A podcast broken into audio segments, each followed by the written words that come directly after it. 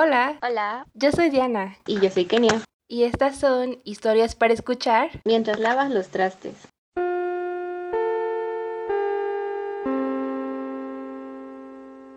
El día de hoy, en el episodio número 3, les vamos a hablar de costumbres, tradiciones o cosas que no entendemos de México, aunque somos de México. Sí. Y bueno, hoy le toca empezar a Kenia. Ok, entonces empiezo yo.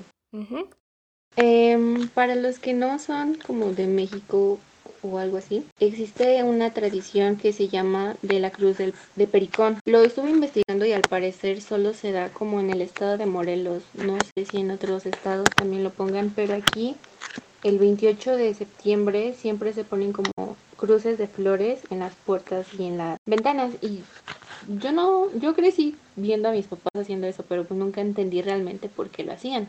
Nada más como que me decían que era porque el diablo estaba suelto y el 29 y que así era una forma de protección. Entonces, investigando, encontré que se llama el yautli o pericón. Es una planta asociada antiguamente al culto a Tlaloc. La importancia mágico-religiosa del yautli no es solo una herencia indígena, es patrimonio mexicano, pues se rige usando, con- se sigue usando con fines rituales y curativos. Es una ceremonia también agrícola tradicional que se realiza el 28 de septiembre, que es el día anterior a la llegada de San Miguel, o sea, San Miguel Arcángel.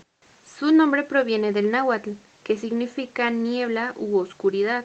El calendario agrícola lo en el calendario agrícola se relaciona íntimamente con el mantenimiento del hombre.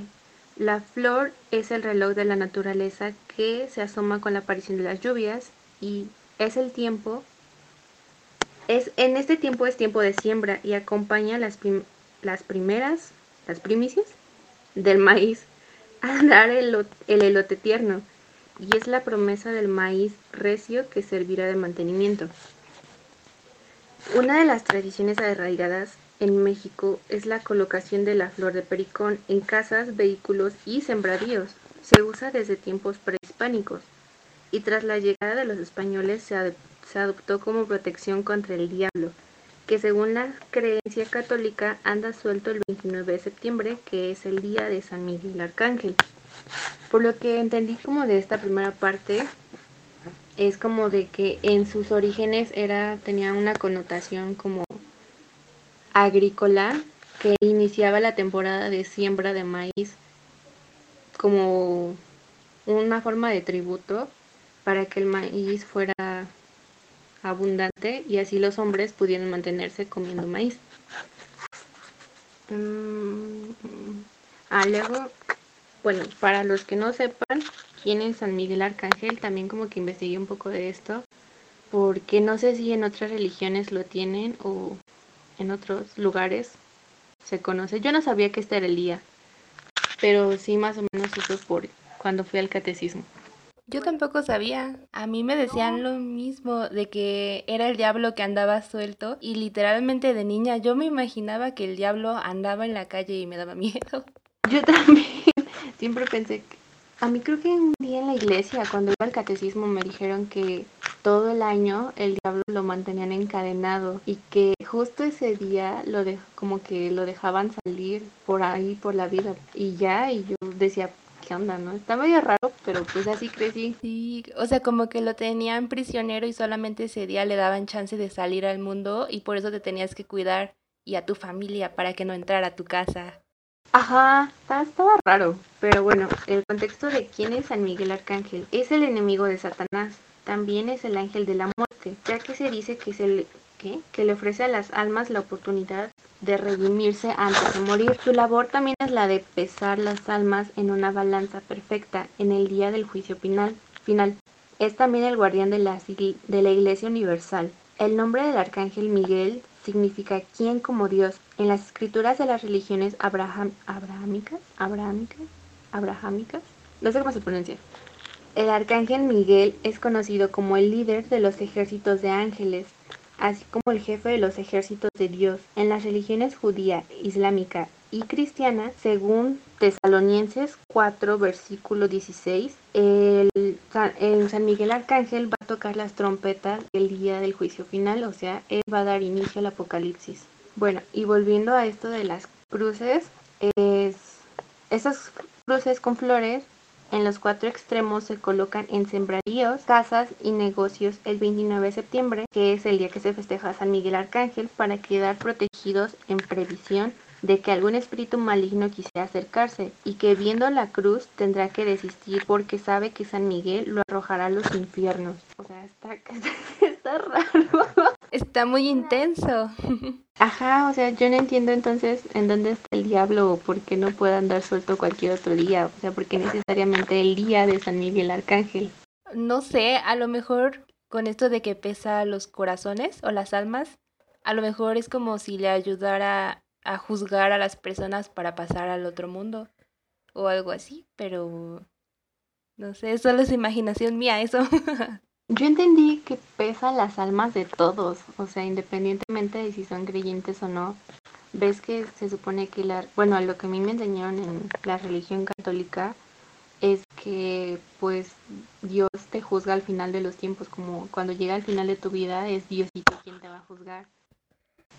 Pero pues al parecer, o sea, y también depende, ¿no? Si te vas al cielo o te vas al infierno, de acuerdo a los pecados que hayas cometido. Y creo que también va relacionado un poco de esto con lo que hace San Miguel Arcángel, de pesar las almas, tendrán que ver con lo mismo de si se van al cielo o se van al infierno. Probablemente. Eso me recuerda a... hay un dios egipcio que hace lo mismo. Eh, creo que es el dios Anubis, el que también te juzga de esa manera. Como que el Anubis para los egipcios es el San Miguel Arcángel de los católicos, no sé, sospechoso. es que también pues ves que creo que en todas las religiones pues tienen como alguien encargado de estas cosas, ¿no? Inclusive en la mitología griega, el que era, que es el embarcadero o el embarcador que transporta las almas hacia el inframundo, tal vez también tenga que ver algo de todo esto. El de el como el mito de la parca, ¿no? O, ay, es que tiene otro nombre, a que le dan dos monedas para que te cruce el río. Ajá, pero no me acuerdo cómo se llama. No, yo tampoco. Bueno, continúa. Al principio mencioné que al parecer solo esta tradición se lleva a cabo en Morelos porque estuve investigando y encontrando noticias y solo mencionaban como que es patrimonio de Morelos, aunque lo mencionen de manera general como de México parece ser que solo lo realizan en Morelos, porque de acuerdo con el libro Mitos y Leyendas de Cuernavaca, primera, de Juan José Landa Ávila, la tradición es originaria de Cuernavaca. El autor consigna que los tlahuicas conocían la flor de yautli y la incorporaron al culto que rendían a Xilonen, diosa del maíz tierno, y de cuyo nombre derivan los xilotitos, como se llama al pelo de los elotes, y que un día Ejecat, dios del viento, desafió desató su furia sobre Cuauhnáhuac, la actual Cuernavaca, destruyendo casas y milpas, con excepción de las situadas junto a las matas de Yautli, lo que hizo pensar a los indígenas que se trataba de una flor sagrada con poderes protectores, por lo que empezaron a cortarla para elaborar ramos y colocarlas a la entrada de sus propiedades y templos implorando la protección de la diosa. A la llegada de los españoles, Fray Toribio de Benavente aprovechó la situación para asociarla con santos y empezó por llamarla Pericón al Yautli, en alusión a San Pedro, que se decía tenía poder de mando sobre las lluvias, porque coincide con el Ochpan Ochpanitli, mes prehispánico dedicado a la diosa Xilonen. Más tarde, Fray Motolinia cambió los ramos por las cruces y convenció a los habitantes de que su, que su característico olor era lo que ahuyentaba al diablo y que la cruz representaba la espada de San Miguel. Me imagino al diablo como olfateando cada puerta de las casas en Morelos, como de aquí no, aquí hay pericón y se va. es que, o sea, a mí sí tiene un olor característico, pero a mí me huele como a manzanilla. ¿Sí? Ya no me acuerdo. Voy a ponerme a oler pericón también. como el diablo. Me acuerdo que sí es como un olor muy característico y siempre lo relaciona como que ya viene Día de Muertos y todo esto. Sí, huele bien rico. Y luego cuando se mezcla el aroma con el del incienso, huele más rico. Y si le agregas el del pan de muerto, es la perfección. Y eh, pues básicamente eso es como todo lo de la tradición de la flor de pericón, que en un principio era como más cuestión agrícola, eh, rindiendo culto a los diferentes dioses que tenían los indígenas, pero pues los españoles con la religión católica y cristiana vinieron como a deformarla y a darle como otra interpretación más relacionada con el diablo y toda esta cosa y la maldad que hay en la tierra. No sabía esas cosas. Creo que muchas tradiciones que ya teníamos en México antes de la conquista, mm, como que las tomaron los españoles y les inventaron cosas y como que readaptaron mezclando las dos culturas y alejaron, bueno, no alejaron mucho una cosa de la otra, pero sí le hicieron muchos cambios. Ajá, como que siento que mm, deformaron la, el significado inicial de muchas cosas que se tenían, que tal vez todavía prevalecen, pero con significados e interpretaciones diferentes, como por ejemplo esto. Inclusive leí que en los pueblitos todavía se sigue haciendo que ese día se toma como el inicio de la primera cosecha de maíz y se ponen estas, estas flores en, las, en los cuatro puntos de cada lugar donde se siembra para así como rendirle culto a los dioses, inclusive a Tlaloc, para que les provea la lluvia y sus cultivos crezcan. Y ese día lo conocen como el día de la primera elotada, donde se reúnen y como todos comen elotes, quites y todo eso para que las las cosechas sean abundantes. Eso que, que mencionas de las cruces que se ponen en las esquinas, me recuerda a un pueblito donde fui con esta Ana. Ah, es que fuimos a grabar un corto eh, sobre la, una tradición que se celebra ahí en el pueblo y mencionan lo de las cruces, pero les dicen airecitos. O sea, como que cada punto igual representa a un elemento y es para rendir bueno, para agradecer las cosechas. También encontré información donde decía que se han encontrado como vestigios en las en algunas cuevas donde se encontraron como objetos prehispánicos de como donde le rendían culto a Tlaloc y encontraban como restos de estas flores, que no las encontraban como en cruces obviamente, sino nada más como adornos del altar y que fue ya hasta la llegada de los españoles que se le empezó a dar como estas forma de cruces, pues, representando como a Dios y todo esto. Pero antes nada más eran como los puros ramos, no en forma de cruz. Ah, ya, ok. Y de hecho, la tradición de la que yo investigué también está relacionada con la influencia de los españoles y el catolicismo. Sí, yo también, de hecho, la otra cosa que te voy a contar también tiene que ver con los españoles. Y pues ya, o sea, esto es como toda la connotación que tiene que ver lo del pericón, no lo entiendo todavía bien, pero al menos ya sé de dónde viene. O sea, no lo entiendo porque, pues, no tengo como esa imagen de un diablo en mi cabeza o porque solo ese, justo ese día tendré que estar suelto cuando si representa el mal, pues el mal está presente todo el tiempo, todos los días, no nada más un día. Entonces, ya entiendo por qué lo hacen, cuál es su origen, pero no, no me queda como bien claro. porque justo ese día nada más. Sí, de hecho, porque si no tendríamos que tener nuestras cruces de pericón todo el año. Exacto, y nada más lo hacemos un día específico. Sigo sin entenderlo, pero ya sé la historia. Con eso me doy por bien servida.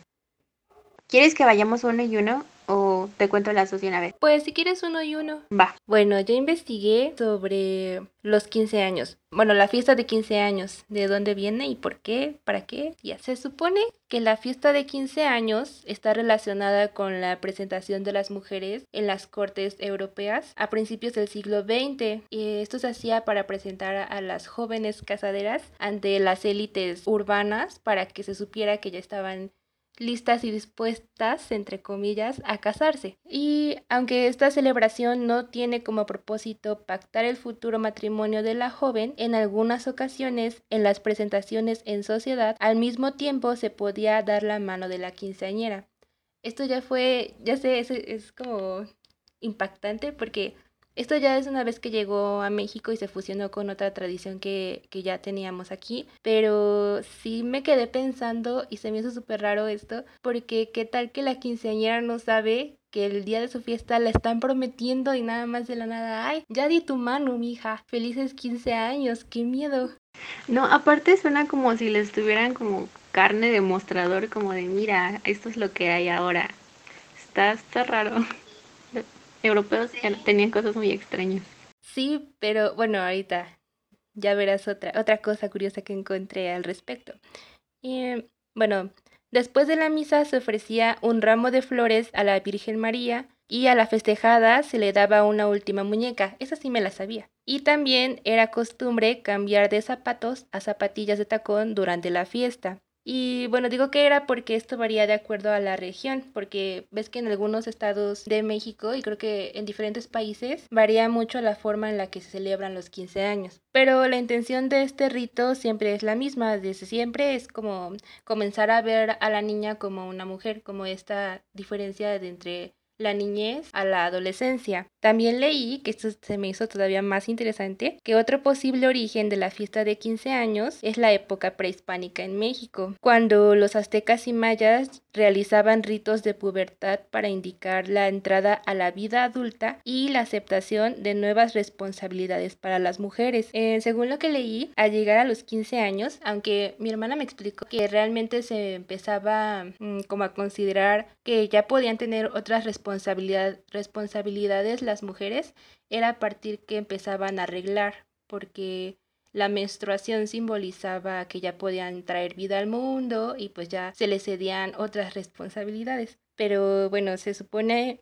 que salían de la familia a la escuela Tepochcali. Y bueno, el Tepochcali fue una escuela a la que iban las jóvenes del pueblo y ahí aprendían sobre historia, religión y se preparaban para la guerra. Bueno, esos eran los los niños, los hombres, cuando llegaban a la adolescencia, porque en el caso de las mujeres se les preparaba más bien para el matrimonio, aunque también aprendían historia y tradiciones de su cultura, luego regresaban a la comunidad y les celebraban la llegada a los 15 años. Algunos de los deberes que tenían las mujeres, bueno, los, las de alto rango sobre todo, porque estaba mucho esto de la división por clase social. Una de sus responsabilidades nuevas al convertirse en mujeres era realizar rituales de guerra para el triunfo de sus maridos y combatientes, ser educadoras en instituciones de enseñanza como el Calmecac, que es donde estudiaban los hijos de la nobleza, porque el Tepochcali es donde estudiaba la plebe como tú y como yo.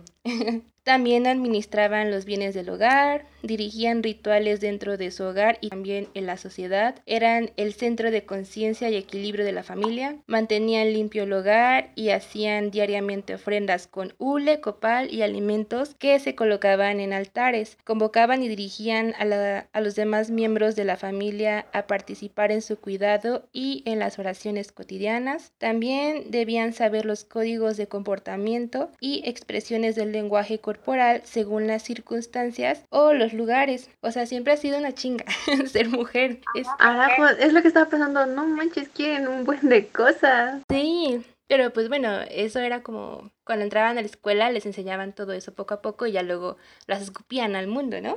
Ay, no, qué feo. Sí, pero igual y en ese entonces era considerado algo algo sagrado y pues importante, ¿no? Pero ahorita ya en nuestra contemporaneidad ya es como de, ay, no.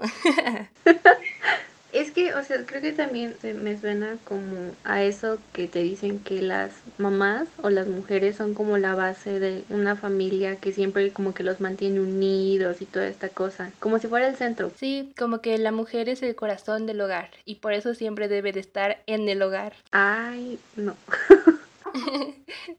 Safo. Con la conquista de los españoles y al iniciar el catolicismo, se incluyó la misa en la celebración de 15 años y en el siglo XIX el emperador Maximiliano y su esposa Carlota introdujeron el vals y los vestidos, los vestidazos. Es que sale volando una hoja. ya, todo bajo control. Y bueno, actualmente las fiestas sin chambelanes y sin la intención de presentar a la quinceañera ante la sociedad, en muchos casos solo se trata de una fiesta para reunir a familiares y amigos. Con el pretexto de hacer pachanga ya les celebran los 15 años. Y hay otra cosa así curiosa que leí es que en la época prehispánica, cuando los niños eran desobedientes, los padres los punzaban con púas de maguey o los semi-asfixiaban con el humo de chiles quemados. Eso para los niños. sí, ya sé, yo estaba igual como de qué. Eso para los niños, porque a las niñas cuando tenían actitudes negativas, entre comillas, bueno, entre comillas, según mi pensamiento hoy en día, este, que eran como actitudes tipo coqueteo o si te gustaba el chisme, las obligaban a barrer de noche afuera de la casa, lo que era considerado como algo peor que recibir, que recibir una paliza. Y yo digo que de haber nacido en esa época, tú y yo nos la pasaríamos barriendo la calle de... Echando chisme mientras barremos de noche. Sí, para que nos vuelvan a mandar a barrer castigadas por chismosas. Oye, pero ¿por qué sería peor barrer de noche que te semi asfixien? O sea, no entiendo. Porque, bueno, aquí dice que barrían, porque barrer simbolizaba sacar todos los pecados y vicios del hogar, sacaban al diablo. Y esto lo hacían diario a primera hora del día. Entonces yo creo que al mandarte al barrer de noche era para que te señalaran como que tú habías traído el pecado a tu casa y por eso estabas ahí a una hora que no debías y ya si la gente te veía afuera y era como de, ¡ah! te señalaba con el dedo y decía ella pecadora. Pues está más tranqui, barrer de noche.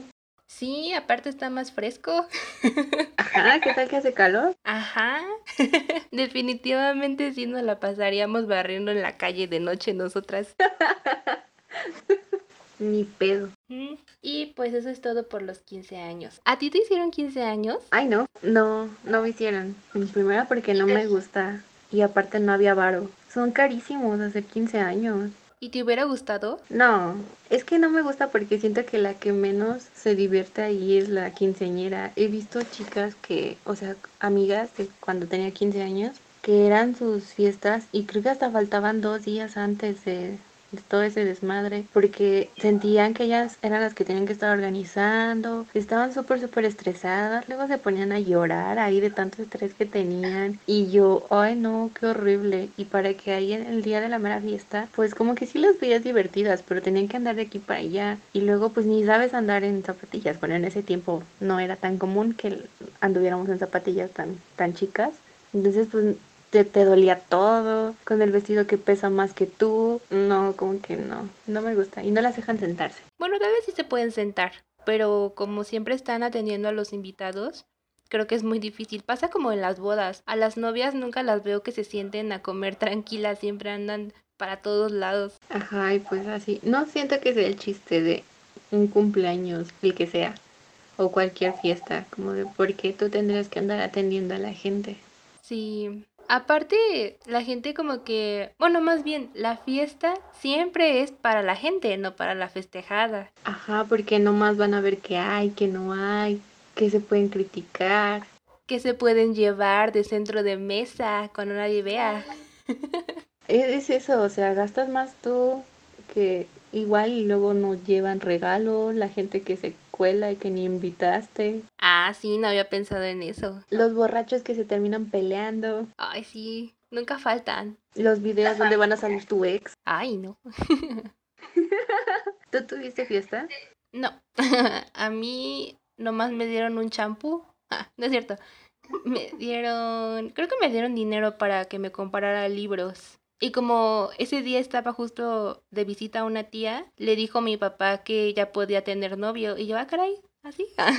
Eso fueron mis 15 años. Libros y permiso para noviar. A ver. Mala decisión. Qué buen servicio.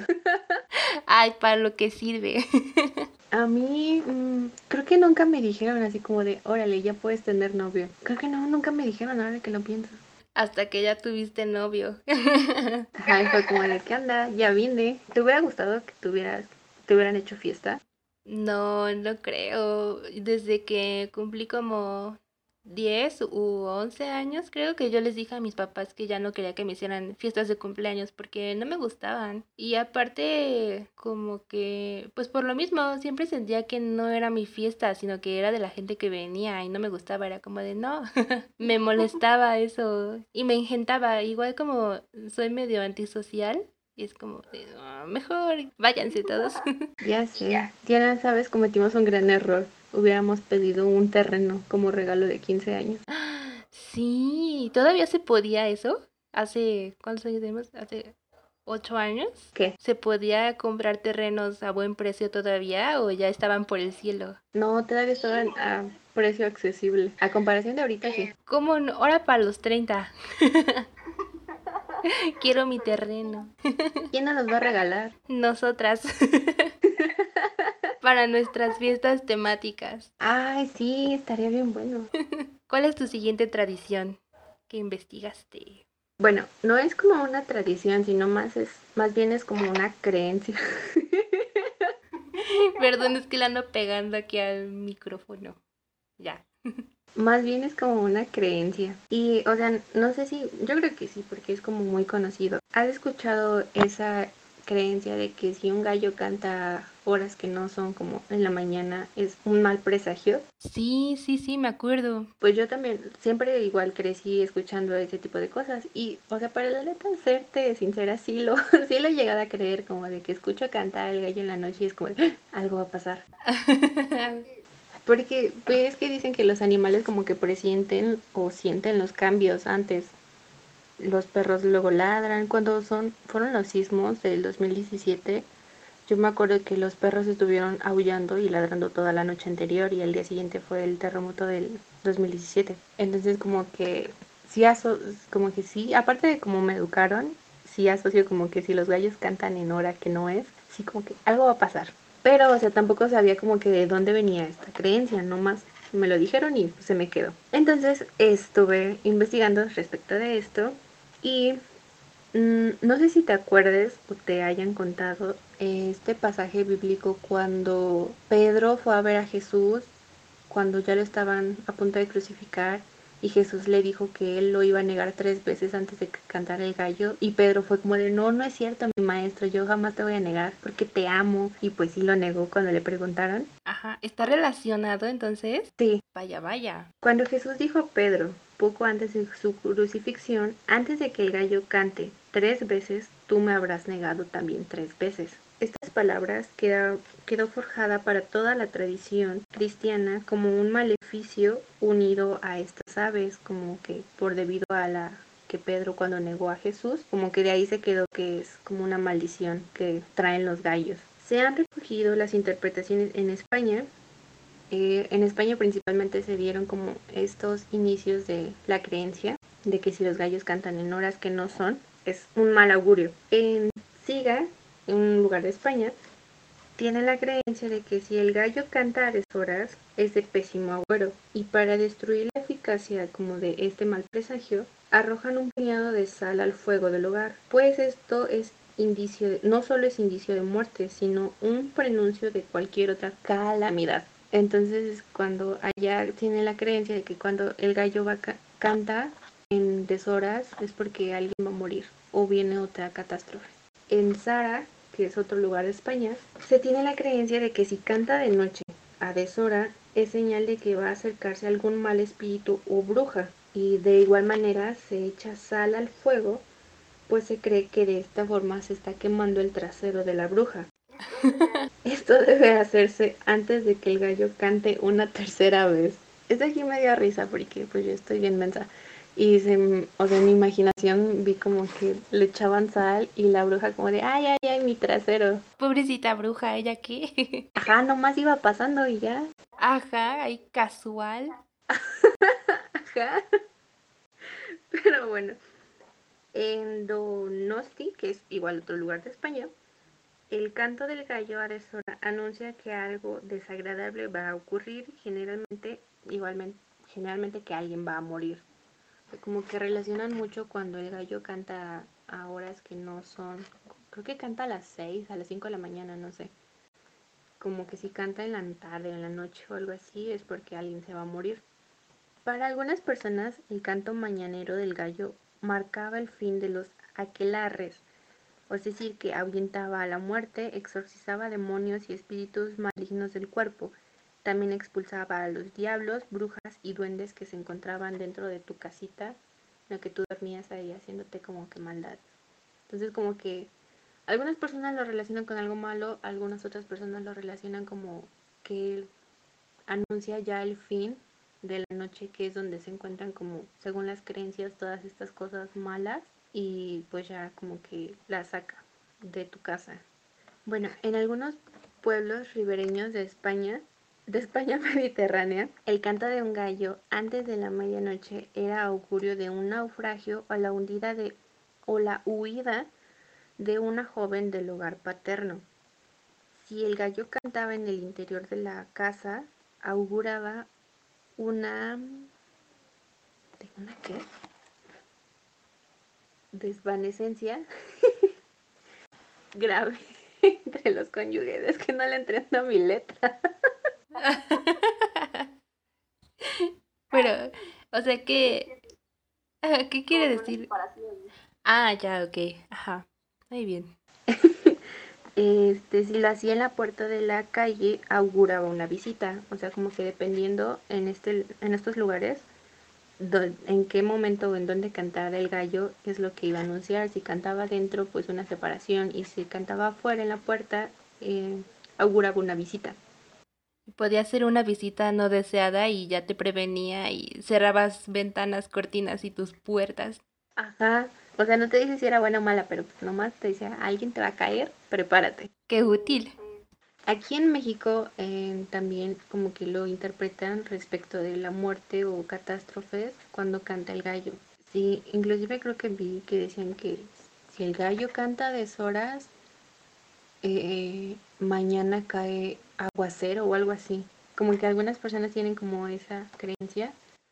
Entonces también lo relacionan mucho con el clima si el gallo canta después de la hora que debería cantar, porque el clima va a cambiar. Algunos otros lo relacionan como con catástrofes, tipo terremotos o alguna de estas cosas. Y algunas personas también lo consideran como un presagio de muerte.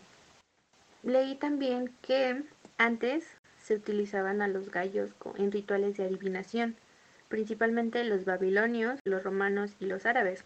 Tomaban un gallo blanco lo ponían como en una tabla de madera donde ponían como letras y ponían como una especie de semillas y donde el gallo fuera picando es el mensaje que iban anotando porque el gallo picaba como letras. Es como una ouija. Ajá, pero con gallo. Sin, sin convocar demonios ni nada de eso, se me hace más seguro. Quiero un gallo. Entonces como que es diferente dependiendo del lugar, de del tipo de interpretación que se le da.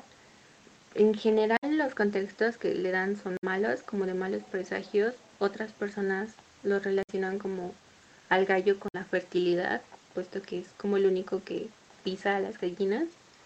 Pero también vemos que son utilizados como en rituales satánicos o rituales como de magia negra, donde pues matan gallos y utilizan su sangre o algo así.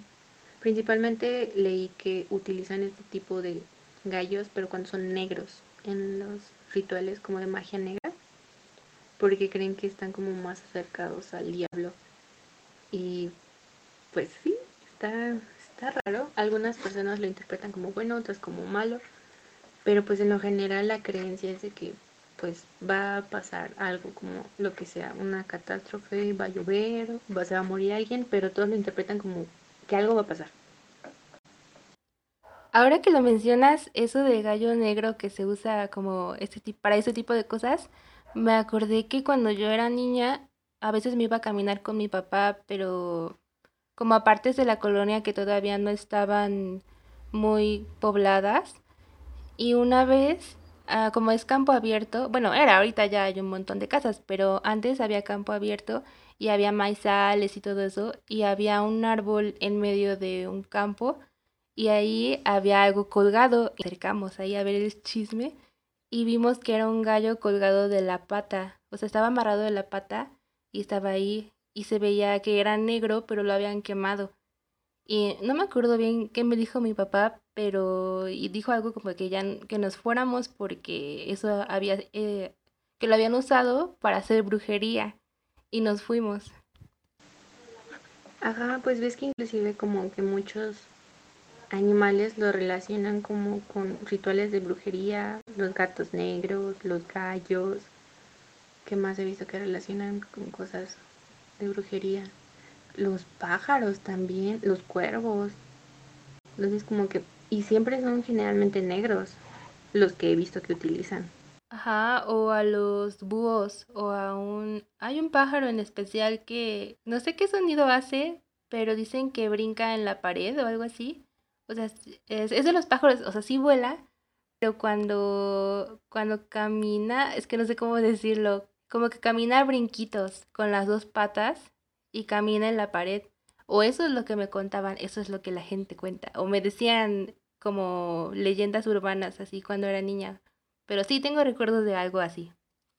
Pues si fuera cierta la creencia de que anuncian como algún tipo de catástrofe o algo así, por mi casa ha estado cantando un gallo todo el tiempo, todos los días. Así que aguas. 2020, deja de sorprendernos ya, por favor. Ya, en serio, ya no podemos con tanto, por favor. Yo quería tener Halloween. Ah, ya sé. Y pues ya, ahora ya sabemos el contexto de los gatos, los gatos, los gallos y la creencia de por qué si cantan a deshoras es como un mal presagio. Vaya, vaya, no me la sabía, no me lo esperaba. Aunque ya había escuchado al respecto de que los gallos se usan para brujería, bueno, los gallos negros, pero no sabía eso de que si cantan a deshoras es un mal augurio. Qué fuerte. Sí, bueno, yo pensé que todo el mundo lo sabían, porque a mí me lo decían mucho desde que era niña, como que si cualquier, cualquier animal, inclusive si los perros están ladrando en la noche, o sea, como que es algo malo. Sí, creo que también me decían de las mariposas negras que si entran a tu casa es porque alguien se va a morir. Eh, pues los gallos que si cantan como a deshoras, pues es también un mal presagio. Achis, achis, lo de las mariposas. Ah, las polillas, ¿no? Las negras grandotas. Eh, no sé si son polillas, yo también he visto mariposas negras. A mí me decían de las mariposas, pero pues no sé de las polillas. Ah, caray. Es que en mi casa antes había mucha polilla. Bueno, no mucha, sino que de repente se metían, mi casa llena de polillas, y yo, ¡ah! sino que a veces eh, en el baño o se metían así como a la sala en las esquinas, veías una polilla ahí parada, pero pues se meten por la luz y eso. No sabía que tenían como eso, esa interpretación de que son malas. Es que yo creo que es más que nada el color, o sea, que asocian como el color negro como con algo malo, o con el diablo o algo así, porque, o sea, también se meten polillas blancas y pues no por eso pasa algo malo. Entonces, yo siento que más que nada es el color, como la, creencia que se nos ha como impuesto durante los años, que el negro es como símbolo de algo malo, con lo misterioso que es el satanismo, como ideas erróneas que como que estigmatizan un color. Es cierto, es como la creencia de que las mariposas blancas significan que te vas a casar de blanco. Bueno, si te encuentras una mariposa así en la calle es como de te vas a casar de blanco. A mí me decían eso también de niña y me asustaba más que las polillas, supongo. Era como de no, yo no me quiero casar. Yo no sabía eso de las mariposas, o sea, como que a mí me lo habían contado como que eran las personas fallecidas que venían a verte. O sea, me gusta esa creencia, se me hace como más bonita que te digan te vas a casar. Aparte lo de te vas a casar suena como una amenaza. Bueno, tal vez para nosotras, no sé, para las, las demás personas, pero me asusta. Ajá, a mí también, no, no quiero esa creencia en mi vida. No, al menos no ahora. Ahorita que mencionabas lo de los animales de color negro, que se les da ese significado maligno, me acordé que a mí me daban miedo los burros cuando era niña. Pero era porque, pues mi abuelita me contaba muchas cosas de como pasajes bíblicos y así, pero a mí a veces me asustaban las cosas que me contaba porque no me acuerdo si es parte de un evangelio o algo así. La verdad ya estoy bien alejada de esas cosas de la iglesia. ya perdí el rumbo, ya perdí la luz. Pero eh, hay algo sobre el nacimiento de Jesús cuando creo que los animales lo están cubriendo del frío al niño Jesús y entonces todos le empiezan a echar vaho, el, creo que los caballos y las vacas y los bueyes pero un burro no, no le echaba y entonces mi abuelita me decía que Dios lo había castigado y que por eso que por eso relinchaba así o que le había metido al diablo, algo por el estilo, pero me daban mucho miedo los burros porque era como de ah, si el miedo no anda en burro, el diablo sí anda en burro.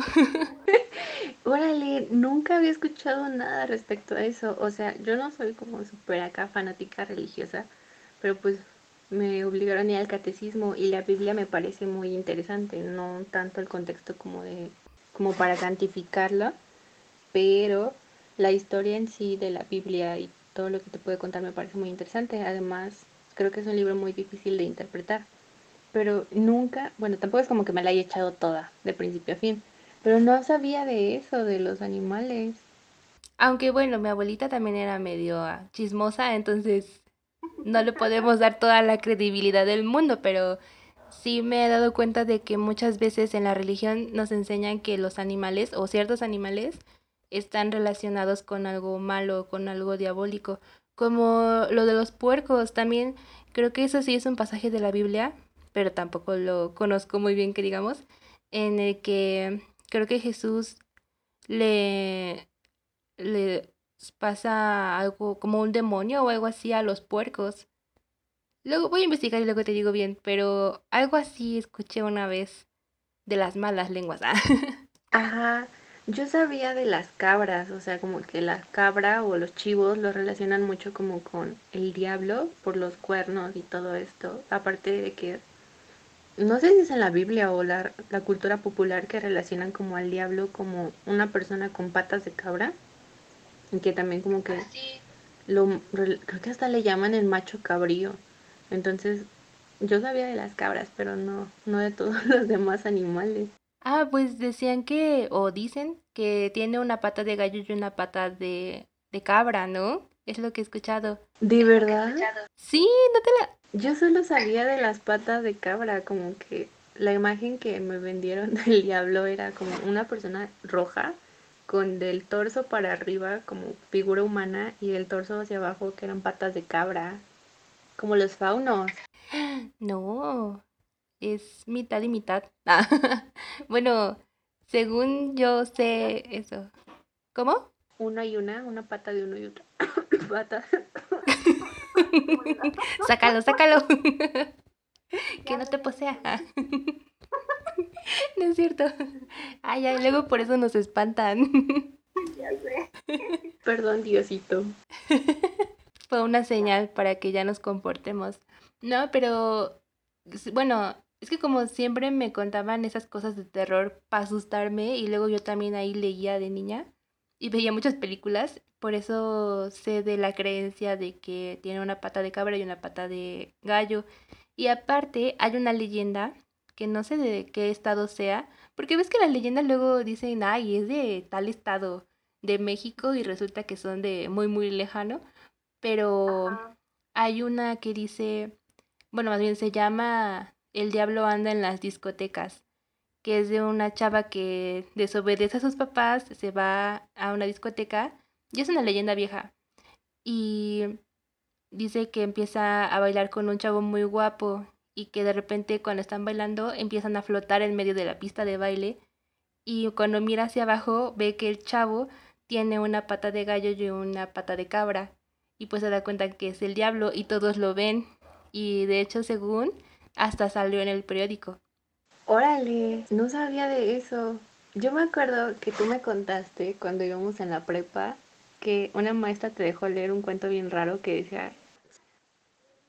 Sí, mi mamá te manda saludos. Gracias. Hola. Buenas. Aquí hablando del diablo. Me va a venir a dar con la Biblia. Que te hable. Em, ¿qué estoy haciendo? Ah, sí, ya. Eh, yo me acuerdo una vez que tú me contaste en la prepa que em, una de tus maestras te dejó leer un cuento que se llama Vamos a enterrar al diablo o algo así, pero ¿Yo? hacían alegoría a las relaciones sexuales. ¿Qué? Pero que decía No me acuerdo de eso. ¿Segura que era yo? No, fue otra Diana. Sí, porque era con Carmen Ruth. Achis. Bueno, ajá, ¿y de qué iba? Ah, recuérdame, refresca mi memoria porque ya no me acuerdo. Cuéntame más de esa Diana. En ese momento me impactó y fue como de qué pedo. Que no me acuerdo los detalles exactos, pero la historia iba como de que era una chica y un chavo que como que iban iniciando en la vida, pubertad, y como que el chico de alguna manera extraña como que convencía a la chava. Ah, no, pero para esto creo que la chica era como de creencias como católicas, niña de casa, lo que tiene la concepción de niña de casa. Este, y que el chavo la convencía como de entrar al mundo del degenere y la perdición, como del alcoholismo y toda esta cosa, y que le decía que fueran a enterrar al diablo o algo así. Pero, o sea, era la alegoría a las relaciones sexuales. Y que después la chava decía que tenía al diablo, al diablo adentro porque había tenido relaciones sexuales. Ah, sí es cierto, ya me acordé. No me acuerdo del nombre de del cuento o el libro, pero creo que venía en una- en una antología que nos dio o no sé, o bueno, es que Carmen Ruth nos hacía leer muchas cosas, entonces de ahí agarraba y te contaba, pero ya sí, sí fui yo. Ya me acordé. Sí, ¿ves? No, hubo un momento donde pensé que yo estaba loca y me lo estoy inventando, pero qué bueno que me lo confirmas, sí fue la Diana de esta dimensión. Sí, sí fui yo. Pues ya, ni me acuerdo por qué empezamos a hablar de esto, pero pues ya, fin del comunicado. ¿Quién sabe? De repente empezamos a hablar de cabras y del diablo. Ah, ya me acuerdo por qué. Bueno, pero ya estuvo. ya basta. Todo lo que tenga que contarte de los gallos. Interesante. Ah, sí, eh, yo ahora investigué de otra cosa. ¿O ya hablé de la otra cosa que investigué? ¿No, verdad? No, porque íbamos unidos. Ah, sí, sí. Es que como dejé mi cuaderno allá a la distancia, dije, ah, ya acabé. Pero no, ya. Este, ok. Bueno, la segunda tradición que investigué porque no entendía o no me acordaba por qué se celebraba en México es la del Día de los Inocentes. Mientras leía me di cuenta de que creo que sí sabía por qué se celebra, porque ya me lo habían explicado anteriormente, pero encontré dos versiones.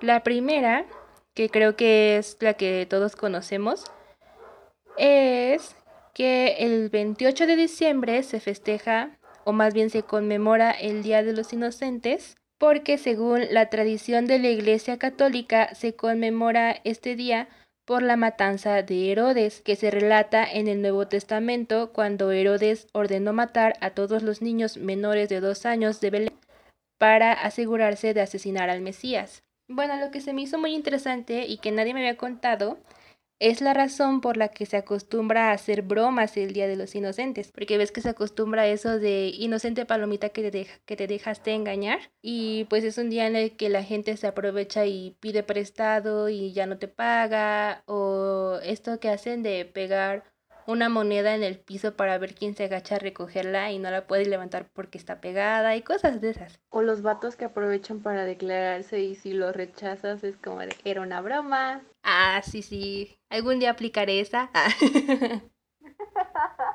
hazlo. No es cierto. Ay, no. ¿O sí? Pero bueno.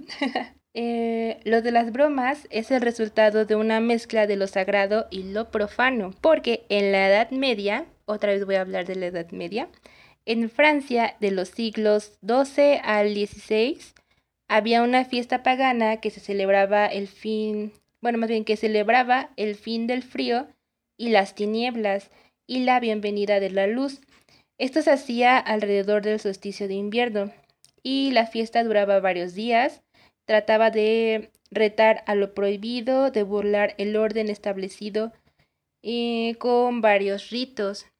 Y algunos de los ritos eran dormir de día y festejar de noche. Las mujeres se vestían de hombres y los hombres de mujeres, pronunciaban misas obscenas y utilizaban las iglesias para comer, beber y jugar. Esta fiesta se conoce como la fiesta de los locos. Ah, bueno, aquí me di cuenta de algo muy curioso que tiene relación, muchísima similitud con la fiesta de los tontos que hacen en el jorobado de Notre Dame, Notre Dame. Eh, cuando creo que es cuando empieza un poquito después del principio que salen los gitanos y los paganos del pueblo así a bailar. Ya estaban cantando una vez al año, todo es diversión. No sé, me recordó muchísimo. Y tiene sentido porque, de hecho, en la canción hay una parte que, que dice que ese día se puede hacer lo que el resto del año no se puede hacer.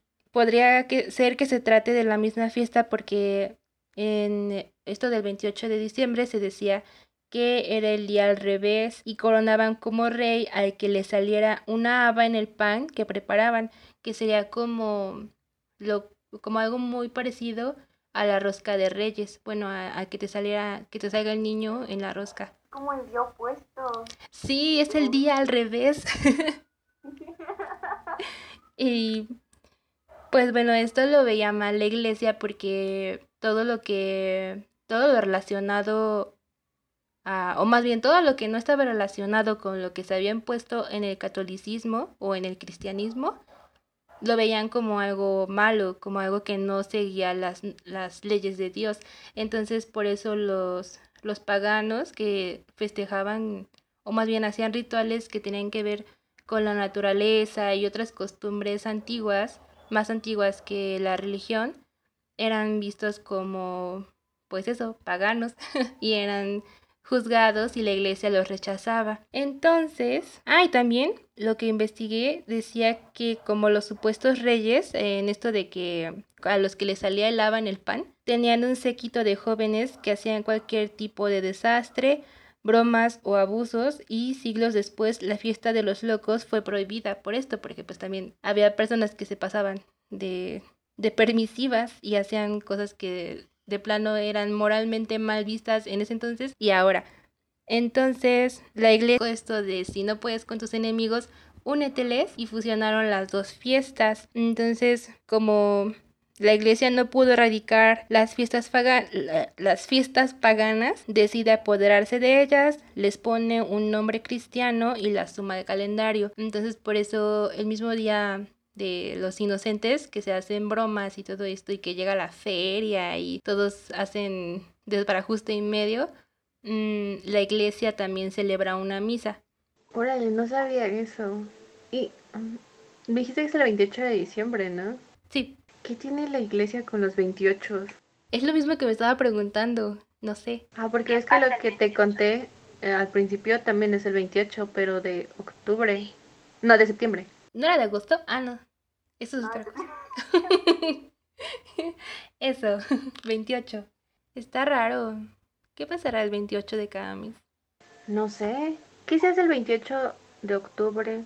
Mm, mm, lo voy a googlear. creo. Mm, ajá, según yo tampoco. Aunque creo que es el día del doctor. O de la enfermera. O algo así. Vamos a googlearlo. Salud. Ah, no. Perdón.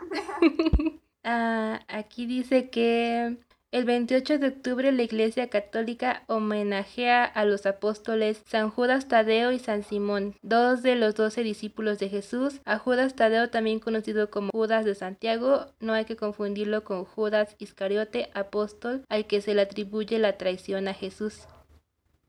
Ay, estás muy cerca de la cámara. y ya, San Judas Tadeo. Y pues ya. No sabía de eso de los inocentes. O sea, sí sabía porque pues cuando íbamos en primaria, secundaria, pues sí se daba mucho que, que acá todos hacían sus bromas.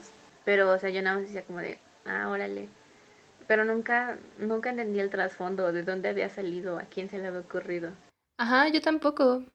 Y pues nada más medio sabía eso de que se conmemora por los niños que fueron asesinados. Pero la parte de la fiesta pagana y todo el...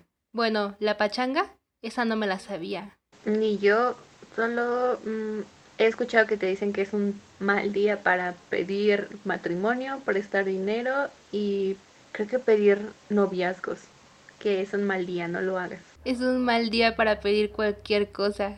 Estuvo interesante, ¿eh? Siento que ya tengo un panorama más amplio de, de todo esto. Sí, yo igual. De hecho, ahora que nos ponemos a investigar cosas para el podcast, como que mi mente se ha ampliado y digo, oh, no dejo de sorprenderme. Ya sé, es como muchas cosas que tal vez no, no conocíamos o conocíamos a medias o cosas que dábamos por hecho, pero sin saber por qué. Yo, por ejemplo, con lo de los gallos o las flores, era como de, ah, pues sí, está bien que siga, pero pues realmente no sabía de dónde o por qué se hacía o por qué se sigue haciendo todavía. Y eso es lo que la gente cuenta.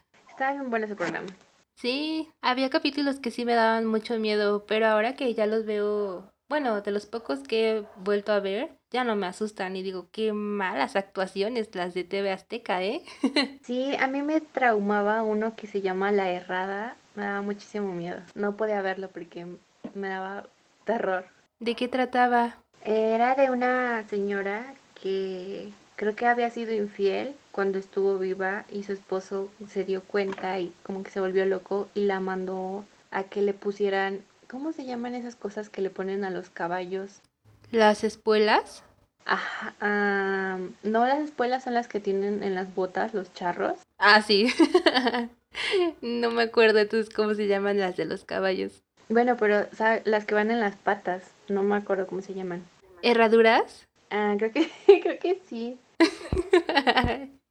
a ver, voy a seguir soltando palabras a ver cuál latino. Le mandó a poner en los pies y en las manos. ¿Qué? Y ahora como que su espíritu iba castigando a los que eran infieles, tanto hombres como mujeres. Y siempre se escuchaba como de un caballo cuando se iba a aparecer. Pero según esto, ¿eso sí pasó? O sea, es como una leyenda de México. Mm, sí, no sé de qué estado, pero es una leyenda. Luego la voy a buscar. ¿Qué, pero, pero qué miedo. Digo, no soy infiel ni nada de eso, pero la señora y el sonido me daba mucho miedo. Por si se te ocurría, ya sabes. ya saben, amigos, no sean infieles, ya saben lo que les espera. La errada. La errada los va a ir a buscar. Pues sí se llaman herraduras, ¿no? Porque si se, si se le dice la errada a la señora, son herraduras. ¿O es errada porque, como, porque cometió un error o como... no, yo creo que es por lo de las herraduras. Ah, bueno. Pero bueno, eso es todo por hoy. en el capítulo de hoy, yo soy Diana. Yo soy Kenia. Esto fue Historias para Escuchar. Mientras lavas los trastes. Adiós.